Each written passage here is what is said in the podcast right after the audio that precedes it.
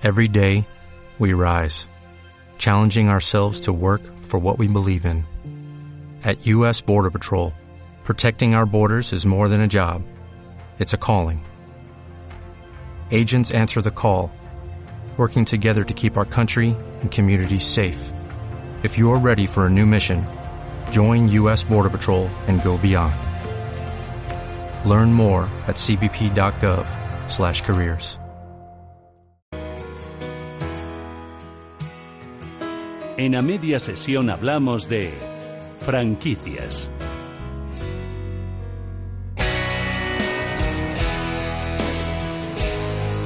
Hemos hablado de franquicias de restaurantes, de peluquerías, hasta de spas para bebés, pero abrir una franquicia no garantiza tener éxito, aunque estar bajo el paraguas de una reseña conocida siempre ayuda, ¿verdad? Juan Carlos Martín, director de comunicación de la Asociación Española de Franquiciadores y escritor, porque hoy estás aquí para hablarnos del libro que has escrito, ¿verdad? Franquicias, negocios de éxito. Sí, efectivamente. Muchas gracias por la invitación. Eh, gracias por ser tan buenos compañeros, ¿no? De ayudar a otro compañero que acaba de escribir un libro.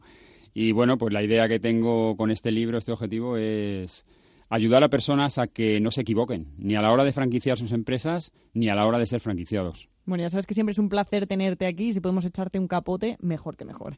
¿Hasta qué porcentaje de franquicias, oye, podemos decir aproximadamente que tienen éxito, Juan Carlos? Ahora que nos metemos de lleno un poco en saber estas claves. El porcentaje es elevado porque ahora mismo tenemos contabilizadas en la Asociación Española de Franquiciadores 1.376 redes de franquicias. Y no se puede decir que todas tengan éxito, evidentemente. Hay que ir poco a poco en la expansión. Sobre todo es lo que, lo que pedimos desde la asociación. Calma, hacer un proceso de expansión controlado, meditado, no abrir por abrir, porque luego al final vienen los cierres. Eh, también somos, eh, hablamos mucho de los sectores moda, ¿no? Eh, en, el sentido de que aparece de repente un sector y empiezan a sumarse cadenas y cadenas y muchas de ellas no son franquicias, simplemente se han sumado a la moda de ese sector. Por eso pedimos a la gente, y en el libro también lo hago, mucha investigación, muchísima. Así que podemos decir que este libro es una especie de manual de la franquicia, ¿no? Es una guía, tanto para quien quiere ser un buen franquiciador como un buen franquiciado. Eso te iba a decir, ¿a quién va dirigido? ¿Al franquiciado y al franquiciador? ¿A alguien más? Va dirigido a los dos perfiles. Eh, el libro se estructura, digamos, en cuatro partes. Primero, a quien quiere franquiciar su empresa, para que sepa cómo hacerlo eh, de manera eficiente, o sea, y que tenga éxito. Después, a quien quiere ser franquiciado, a la hora de seleccionar una franquicia, reunirse con el franquiciador, visitar a franquiciados. La tercera pata es para los franquiciadores que ya lo son, para que gestionen su red con éxito. Y la última es para el franquiciado, que ya lo es, que también su, su negocio tenga éxito y rentabilidad. Eh, al final llevas más de 20 años lo que es en el mundo de la franquicia, más que suficiente para saber qué se debe hacer y qué no. ¿Cuáles serían, por ejemplo, las pautas a seguir para alguien que ya ha conseguido pues esa cierta rentabilidad en el negocio, como bien dices, y quiere mantenerla? ¿El franquiciador te refieres o el franquiciado? Pues en el franquiciado, por ejemplo. Bueno, un franquiciado que ya lo es, eh, que ya ha abierto su, su negocio, hay una clave para mí que es básica, es la comunicación fluida y constante con la central.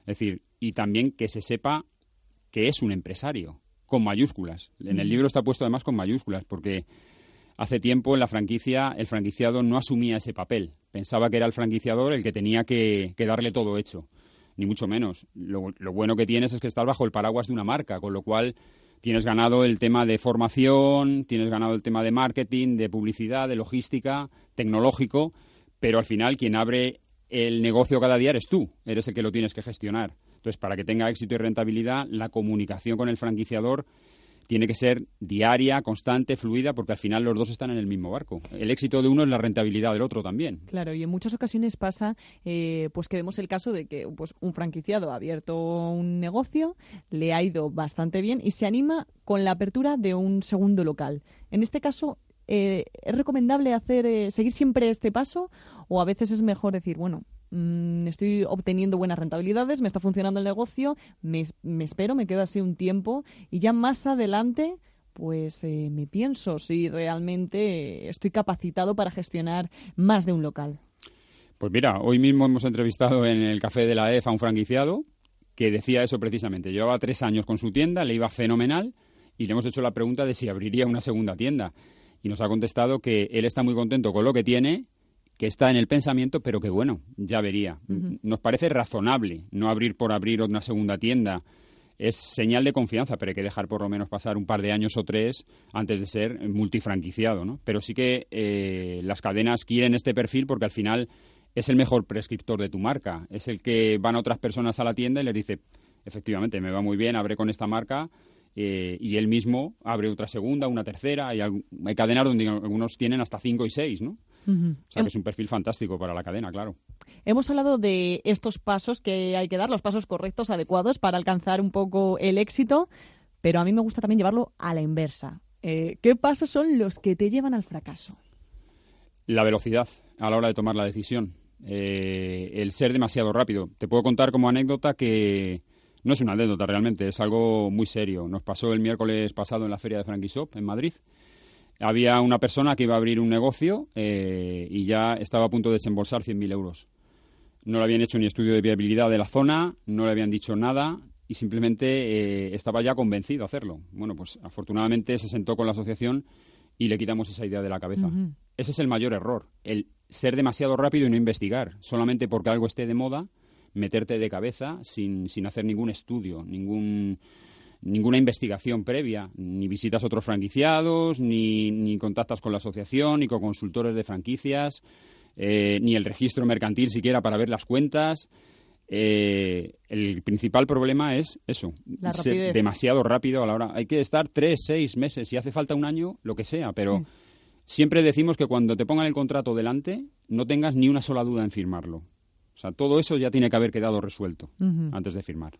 Al final, como se dice, ¿no? Las cosas de palacio van despacio. Oye, Juan Carlos, eh, con toda esta experiencia que tienes ya en el sector de la franquicia, ¿tú podrías asesorar a alguien según eh, su perfil para abrir un tipo de negocio u otro? Por ejemplo, ¿eh? a mí que me conoces ya un poco desde hace algún tiempo, ¿qué tipo de sector de franquicia me recomendarías?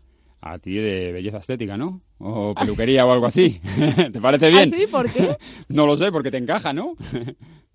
no sé. No sé, yo estoy pidiendo en este caso el consejo. Bueno, pues, eh, hombre, asesorar sí que me siento capacitado, pero es verdad que hay eh, organismos como la Asociación Española de Franquiciadores, eh, los consultores de franquicias adheridos siempre a la EF, que te pueden asesorar perfectamente, ¿no? Mm, mentor de franquicias, etcétera hay personas que están mucho más capacitadas. Es verdad que a mí como periodista especializado en franquicias, pues me piden muchas veces qué franquicia montarías, porque cuál recomendarías. Que hay gente que lleva un perfil eh, o una idea muy concreta de decir, oye, mira, me interesa buscar una franquicia de restauración o de estética, pero imagino que habrá gente también que tenga pues cierto capital, cierta inversión y diga, eh, quiero invertir en un negocio rentable, pero por mi perfil no sé exactamente en lo que encajaría.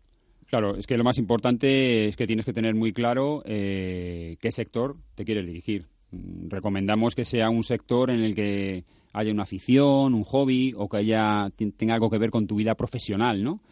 Eh, porque meterte en un sector porque sí, porque va bien, pues a lo mejor no eres feliz.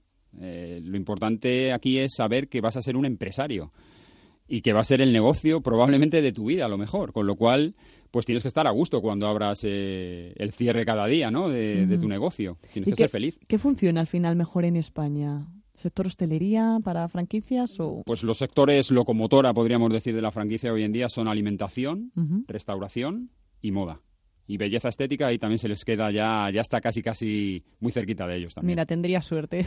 claro, por eso te lo he recomendado. Oye, y si queremos tener un enfoque en el exterior, ¿qué tipo de franquicia tendríamos que abrir? Porque imagino que no funciona igual algo que quieres abrir en España, con estos sectores más punteros, que abrir algo en el exterior. Bueno, en el exterior el sector puntero es moda. Eh, la moda española está por todas partes. Eh, la restauración también, pero belleza estética también. Son los tres sectores más importantes que tenemos en el exterior.